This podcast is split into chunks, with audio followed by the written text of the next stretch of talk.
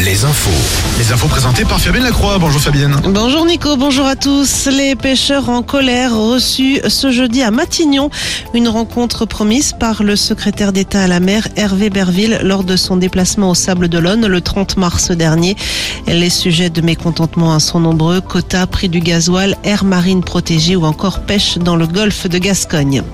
Le ministre des Armées lui est attendu ce jeudi en Loire-Atlantique. Sébastien Lecornu doit se rendre sur le site de Naval Group sur la commune de La Montagne.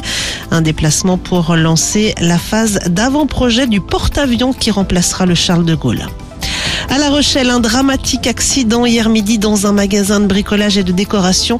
Une cliente s'est retrouvée écrasée par 300 kilos de claustra qui sont tombés sur elle pour une raison que l'enquête devra déterminer. Elle a été grièvement blessée. La victime âgée d'une cinquantaine d'années a dû être héliportée vers le CHU de Poitiers. Au chapitre judiciaire, le docteur Péchier va de nouveau pouvoir exercer la médecine, mais sous condition. L'anesthésiste de Besançon, mis en examen pour 30 empoisonnements présumés de patients, dont 12 mortels, va pouvoir endosser la blouse comme médecin conseil ou médecin régulateur du SAMU. Interdiction en revanche d'entrer en contact physique avec un patient ou de prescrire un traitement. Rappelons que le docteur Péchier a passé son contrôle judiciaire dans le département de la Vienne où résident ses parents.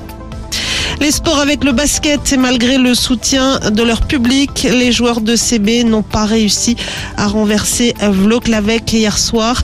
Ce sont les Polonais vainqueurs de deux points qui remportent la FIBA Europe Cup.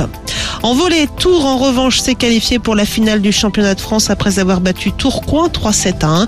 Les joueurs de nantes eux, s'inclinent à Chaumont. Ils devront disputer la belle samedi dans leur salle.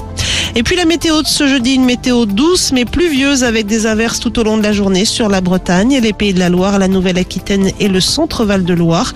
Du brouillard également ce matin et des maxis compris cet après-midi entre 16 et 23 degrés.